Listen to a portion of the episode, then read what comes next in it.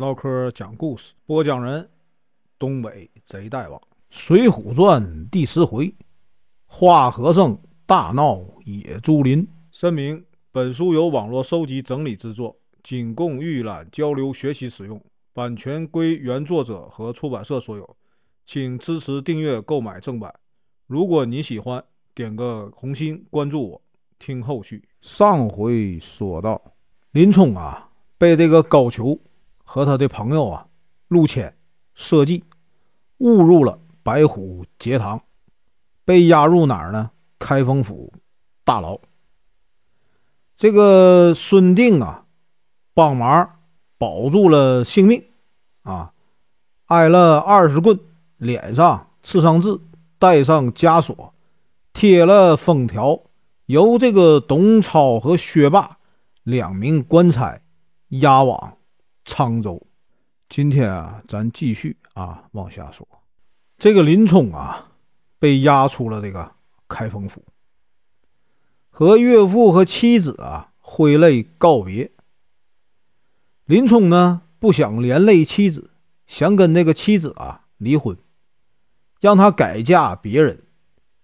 岳父一听。那哪行？劝林冲说呀：“女婿啊，你放心，我明天呢就把女儿啊接回家，一直啊等你回来。到了沧州啊，方便的时候啊写信回来。”林冲一听啊，非常感激。岳父呢拿出银子，请这个官差董超、薛霸喝酒，让他们在路上照顾林冲。这个董超和薛霸呀，先把林冲啊关了起来，然后呢，各自回家收拾行李啊，准备上路。这个董超啊到家的时候啊，有人请他们去喝酒啊，董超呢就到了酒店那个包间只看见一个呀穿戴整齐的人坐在那里呀等候。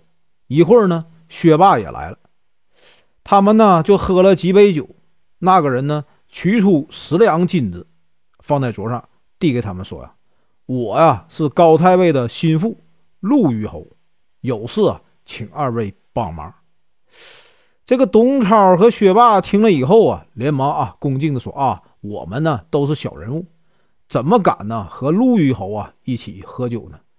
这个陆谦就说：“二位啊都知道，林冲啊是太尉的死对头。”这十两金子是太尉送的，二位啊，一人五两，希望呢能找个僻静的地方，结果了林冲的性命，再去沧州啊讨要一份文书啊就行了。如果呀开封府啊有话说啊，有太尉给二位撑腰。这个董超说呀，哎呀，恐怕不行，因为啥呢？开封府啊，只让我们啊。押送活的去沧州，没让我们先杀人呢，对吧？半道杀人那哪行啊？况且嘛，我们还年轻，怕做了这个事儿啊遭报应。这个薛霸一听，哎呀，老董啊，这个高太尉让我们去死啊，我们也只能答应。再说这位官人又给我们金子啊，为什么不做呢？这样做啊，做了一个人情，以后呢？又有高太尉撑腰，难道不好吗？于是啊，他收了金子。这个陆谦一看，哈，笑了笑，还是这个薛兄啊啊，爽快。事成之后还有十两金子酬谢，千万呢不要耽误了。三人呢又喝了一些酒，陆谦付了酒钱，大家各自回家。这个董超和薛霸呀，分别把金子啊送回了家。取了这个行李和木棍，到狱里啊，提了林冲上路去了。走了三十里，有一家这个客店住宿。接连呢两三天呢，他们都是这样的啊。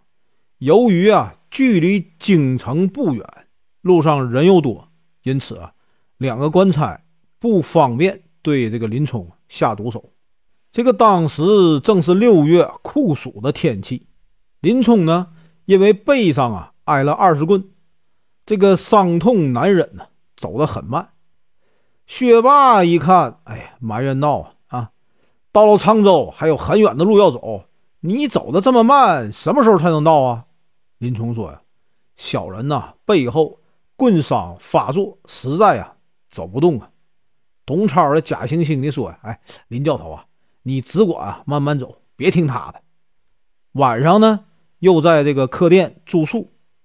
林冲啊，买了一些酒菜，请这个两个官差吃喝，就怕他们啊干坏事儿董超这个薛霸接连呢为这个林冲倒酒，把他给灌醉了。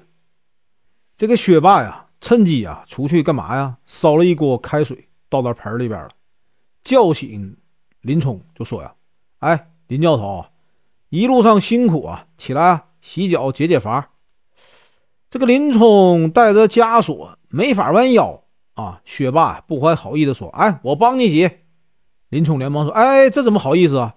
薛霸说：“出门在外，不用计较那么多。而且啊，你岳父啊，也让我们照顾你。”林冲啊，不知道是计，就伸出了脚。薛霸呀，把林冲的脚使劲摁进盆里。林冲啊，大叫一声：“哎呀！”滚烫的水啊，把他的脚啊烫得红肿。林冲就说呀：“太烫了，实在受不了啊！”薛霸说：“哎，我们好心照顾你，你却啊嫌冷嫌热，真是好心呐，不得好报。我只听说过啊，罪犯伺候官差的，哪有官差照顾罪犯呢？”林冲啊不敢说话，只能啊忍着。本文结束，感谢观看。请听后续。